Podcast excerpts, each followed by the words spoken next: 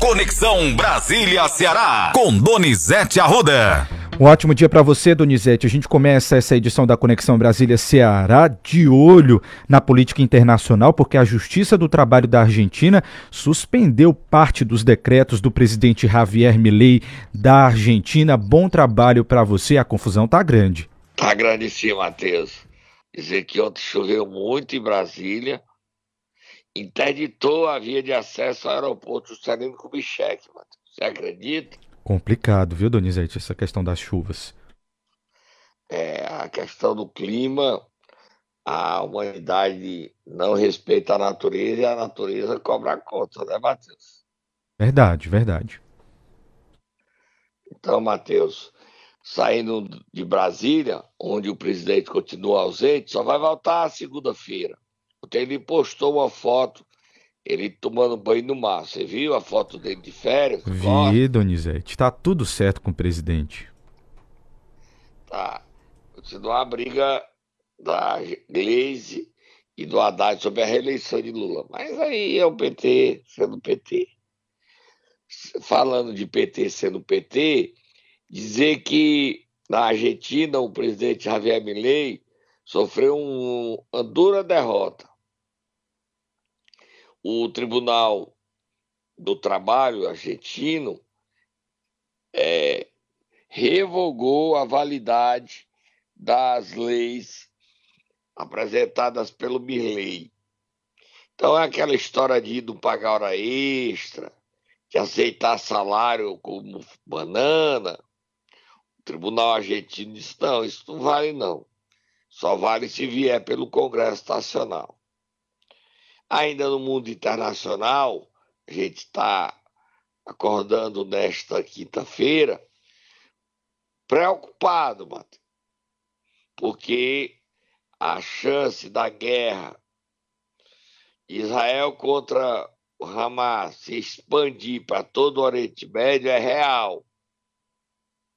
Ontem mataram 100 iranianos que estavam no cemitério visitando o general Suleiman.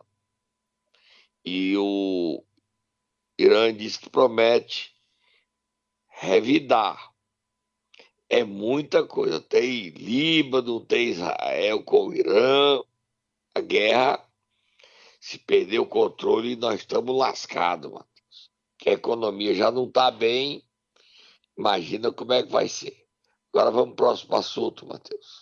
Próximo assunto é pesado, Donizete. É capa, inclusive, de dois jornais nacionais nesta quinta-feira. O ministro Alexandre de Moraes informou em uma entrevista de que havia planos de prendê-lo, para prendê-lo e para matá-lo. Foi isso que ele falou a respeito do 8 de janeiro. Queria enforcar ele, né? Leia o trechinho aí da matéria no Globo, no Estadão. Matheus. Vamos lá, vou ler aqui um trechinho. Às vésperas do primeiro aniversário dos ataques de 8 de janeiro, o ministro do STF e presidente do TSE, Alexandre de Moraes, afirma que as investigações sobre os atos golpistas, das quais é relator no Supremo, encontraram três planos que atentavam contra ele, incluindo sua prisão e sua morte. Ao relembrar e contar detalhes dos bastidores daquela tarde, Moraes avalia que a rápida reação dos poderes evitou o risco do que ele chama de efeito dominó, com a possível adesão de governadores e comandantes de forças policiais ao movimento golpista. O ministro responde às críticas sobre a condução dos processos, respondeu, né, no caso, as críticas sobre a condução dos processos referentes ao caso no STF e defendeu que não há como contemporizar com os ataques às instituições. Quem não acredita na democracia não deve participar da vida política do país, foi a declaração que ele deu ao Globo. Enquanto você comenta, eu abro aqui o Estadão de hoje. Olha, Matheus, é... segunda-feira tem um, um ato público em Brasília, liderado por Lula, pelo ministro Xandão, é para denunciar esses atos antidemocráticos ocorridos no dia 8 de janeiro do ano passado. Estamos fazendo um ano. O governo monitora se vai ter outros atos nesse 8 de janeiro de 24. Até agora, nenhum ato está marcado. Nenhum ato. Você já abriu aí, Matheus? Já abri sim. O Estadão? O, o Estadão diz o seguinte na capa, Donizete: investigação do 8 de janeiro segue com foco em agentes civis e militares. Diz Moraes, ministro do STF, afirma ao Estadão que todos os, resp os responsáveis serão processados e punidos na, medidas de sua, na medida de suas culpabilidades. Eu vou ler aqui um trecho, Donizete, para diferenciar do que a gente leu agora no Globo. Ao Estadão, ele diz que o STF concluiu 30 julgamentos com a condenação dos primeiros acusados por atos golpistas de 8 de janeiro de 2023 em Brasília e deve encerrar outras 29 ações penais na primeira semana de fevereiro. Moraes relatou de 1.345 processos criminais abertos na Operação Lesa Pátria para investigar radicais apoiadores do ex-presidente Bolsonaro que invadiram o Palácio do Planalto, o Congresso e o Supremo a o maior desgaste, o maior prejuízo foi o Supremo. A violência maior foi lá. Tem até um vigilante do Supremo estava saindo do trabalho e aderiu e começou a quebrar o Supremo. Tem de tudo nesses atos de 8 de janeiro do ano passado. Próximo assunto, Matheus. Vamos lá voltar a falar sobre o orçamento, Donizete. O Congresso turbina verba de ministérios chefiados por nomes do União Brasil, PP e PSD. O que é que isso significa, hein? Olha, você podia olhar a educação, quanto aumentou um bilhão né, no orçamento da educação. Digo, você tem uma ideia de quanto é que o Camilo vai gerenciar esse ano o orçamento da educação. Veja aí como é muito. Ó, a proposta do governo para a educação, 180 bilhões. Aprovado pelo Congresso, 181 bilhões. É muito dinheiro. E você veja aí as, o, o, o que tem, Matheus, o que tem onde tem Saúde também, Donizete. Saúde também. 231,33 bilhões era o que o governo previa. E o Congresso aprovou 232 bilhões de reais. É, Para a defesa, 126,14 bilhões previa o governo federal e o Congresso aprovou 126,46 bilhões. Para o desenvolvimento social, 281,76 bilhões previa o governo Lula e aprovou o Congresso 281,99 bilhões de reais. É, é o é, desenvolvimento social 281 bilhões. Foi aprovado 281 bilhões e 99 milhões. Isso. Quem também recebeu um aumento bastante significativo foi o turismo, que passou de 270 milhões para 2,2 bilhões. O esporte de 607 para 2 bilhões e meio. É, integração saiu de 5,4 bilhões para 9,8 bilhões, né? Que é comandado Isso. pela União Brasil. Exatamente. Olha, Matheus, quem está chegando a Fortaleza amanhã é o ministro do Turismo, Celso Sabino. E ele deve assinar uma ordem de serviço para uma obra em Beberibe, emenda do deputado Danilo Forte é a Avenida Beira Mar, lá na praia de Beberibe. Ali vai ser, eu não sei qual das praias que vai ser lá. Tem lá o Distrito Parque das Fontes. Vai ser a praia que tem lá, Matheus. Eu vou pesquisar aqui a gente diz já já o que vai lá, prefeita Sim. Michele. Sim. Tá? Combinado, combinado. Tá bom, vamos tomar uma aguinha e a gente volta já. Momento Nero. Vamos lá, Donizete. Nesta quinta-feira, a gente está encerrando a primeira semana de 2024 e eu quero saber quem é que você vai querer acordar hoje. amanhã, mano. Não, mas nós estamos encerrando, Donizete. Foi o que eu quis dizer. Encerrando. Acaba amanhã, mas estamos encerrando, caminhando para lá. E aí, quem você acorda? A praia que eu tava falando que vai ter a beira-mar é Morro Branco, tá? Certo. Conhecido, Morro já, Branco. Já eu quero que você bote o a história do orçamento que deu problema, bote o PT apoiando na comissão. Como já PT, tá no às ponto. vezes é difícil. Já tá no Diz ponto. uma coisa e faz outra, do caso Arantino. tá? Combinado. É, dizer que nós vamos acordar o prefeito, prefeito de Iguatu, Edinaldo Lavou. Ele voltou, a posse dele é hoje à tarde. Depois de 11 meses ele volta ao cargo. Vai, Tata, acorda, Edinaldo Lavou.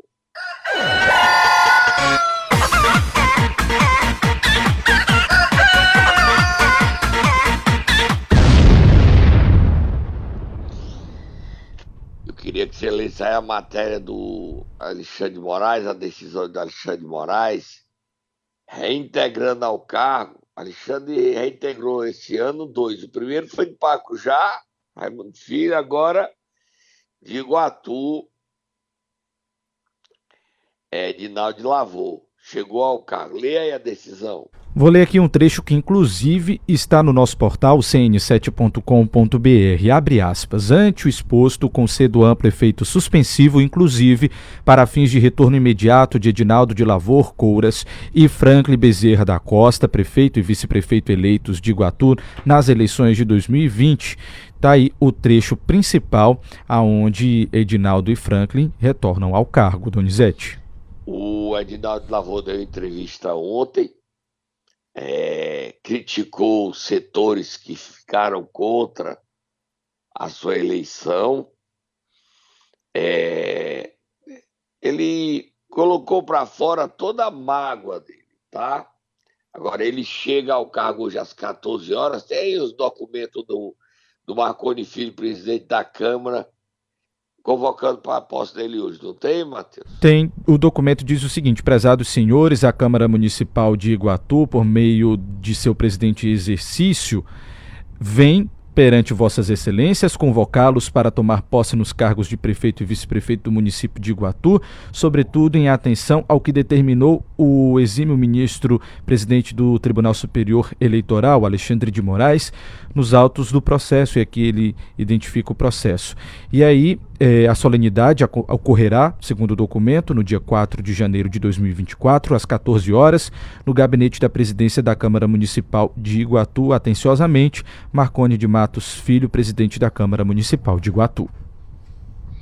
Quer dizer, a posse é, não é no plenário, será no gabinete, no gabinete do do presidente, do presidente da Câmara. Isso. Né? Isso, segundo o documento, sim. Tá certo. Outra coisa, o Edinaldo Lavô chega e ele tem um grande desafio, Matheus. Você sabe qual é? Qual é?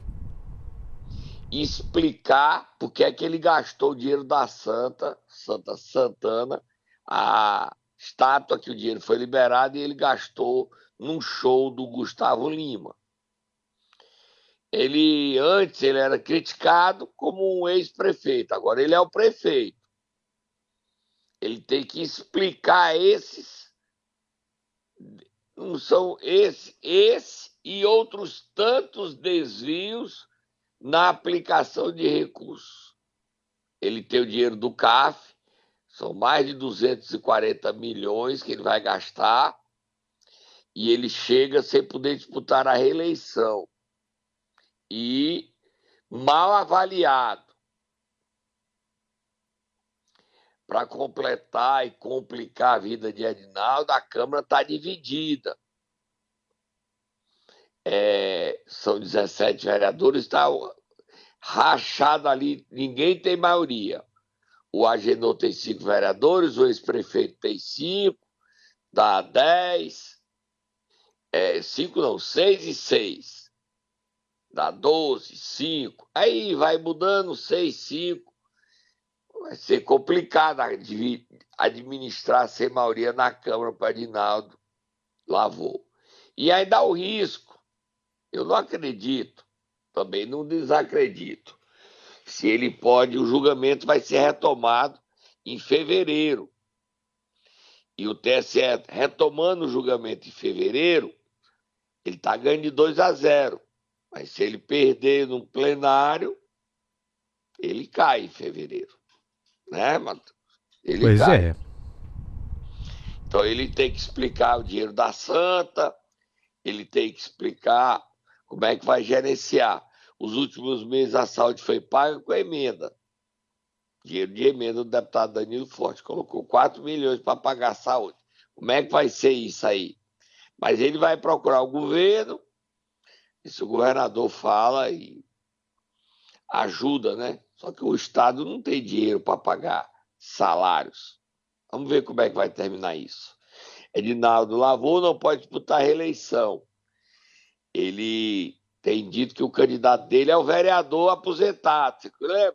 Não é aposentado, não, é vereador que ganhou dinheiro da Covid. Aquela marmota, você lembra do Rafael Gadeira? Lembro, sim, a gente falou sobre isso aqui. Ele quer ser o candidato do Adinaldo Lavô. Já pensou? Já começa a errar desde a lagada. O cara quer receber dinheiro, benefício social, sendo milionário.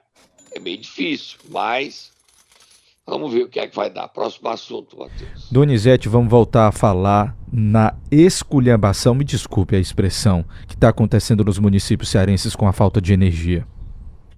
Você foi muito feliz, Matheus. É uma esculhambação mesmo. A Enel só tem quatro anos de contrato para permanecer no Ceará.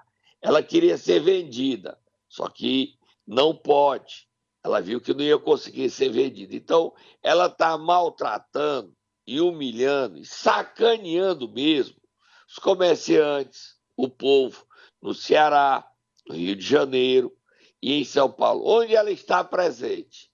Onde a Enel está, ela está fazendo sacanagem com o povo.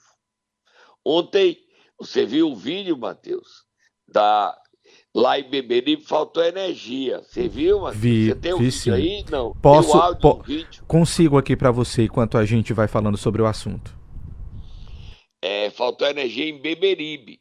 E aí no hospital o gerador quebrou. Aí ficou o vereador até denuncia isso. É uma situação muito delicada do que a Enel tem feito com a gente. O presidente da CPI da ENO, Fernando Santana, disse que não adianta mais ficar falando. Tem que agir. Ele está defendendo que a ANEL multe, puna, seja dura com a Enel. Mas a ANEL não faz nada. Vamos ouvir aí. Primeiro, quer que a gente bota? Fernando Santana ou o vereador lá de Beberibe? Vamos ouvir o presidente da CPI da Enel, Fernando Santana, primeiro, Donizete, e depois a gente escuta o vereador lá de Beberibe. Fernando Santana. Vamos ouvir.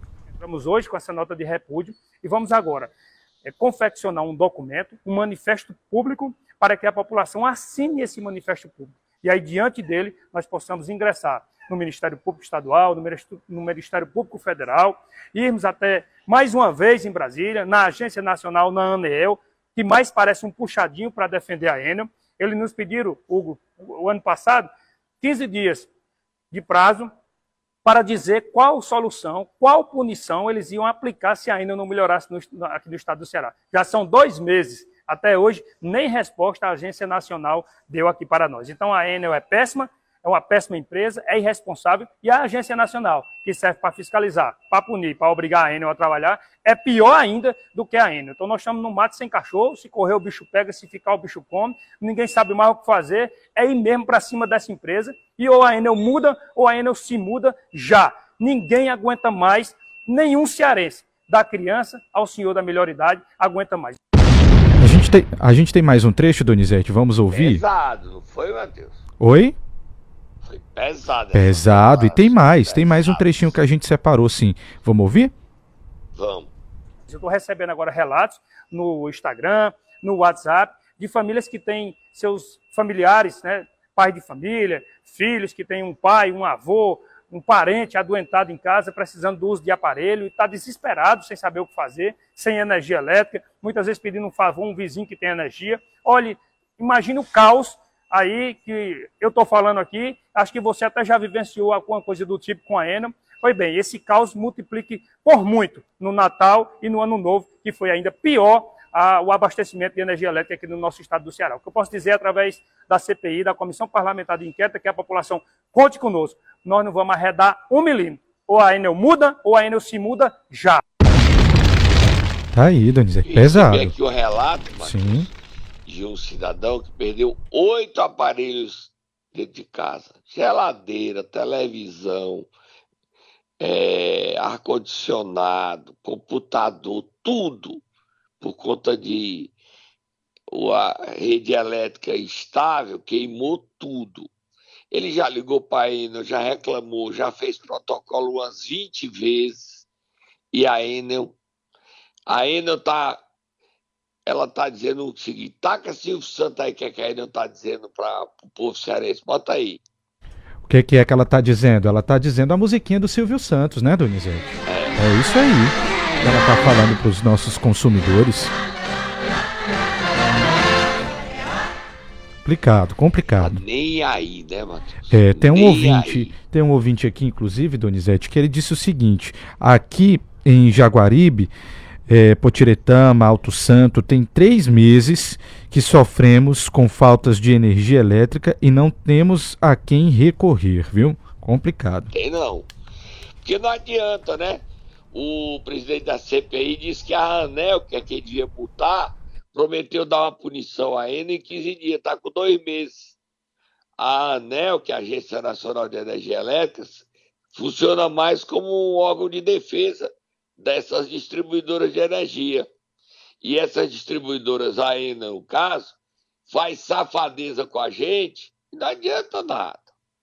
Nas, as nossas emissoras de rádio vivem com problema de energia, Matheus. vive fora do ar e ainda não paga nada, porque prejuízo, dá prejuízo a gente. Os comerciantes de canoa quebrada do Aracati, gente, os, os, os, donos de hotéis em Amotada, em Acaraú, em Paracuru, em Cascavel, foi uma loucura.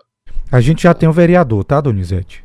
Pode ter o vereador falando a história da energia da Enel. O nome dele é Hernani, é? Isso, exatamente. Vamos ouvir. Olá pessoal, boa noite, que é o vereador Hernandes. Estou aqui no Hospital Monsenhor Dourado. Olha a situação que se encontra aqui o hospital. Queda de energia, gerador não funciona. Os pacientes, eu estou na recepção, tudo escuro. Entendeu? Essa imagem aqui é tudo escura. Essa é a situação que se encontra o Hospital Monsenhor Dourado nesse momento. Isso é um descaso com a população de Beberibe. Sai aqui na rua. Aqui tá claro. Olha a situação. Olha a situação que a gente se encontra aqui no Hospital Monsenhor Dourado de Beberibe. O pessoal não tem um mínimo de respeito com a população de Beberibe. Não tem um gerador que funcione, agora voltou. Aqui está aqui, ó. Voltou. Tá aí, Donizete. O momento que ele inicia tá sem energia e pro fim do vídeo parece que volta, né? O funciona, volta é, a funcionar a energia. Não brinca. Agora a prefeitura precisa recuperar os geradores e fazer investimentos. As prefeituras são vão ter que fazer. Já reclamo da falta de dinheiro, Matheus e estão no vermelho. E como é que elas vão investir em geradores, hein, Matheus? Difícil. Verdade, verdade. Ah, Donizete, vamos correr porque a gente ainda tem alguns assuntos para falar aqui. Podemos mudar de assunto então? Vamos mudar. Vamos lá para Juazeiro do Norte. O prefeito Gleidson Bezerra anunciou estar tirando Juazeiro do consórcio saúde, Donizete. Mas isso não é só uma questão de estratégia, não. É política também, né?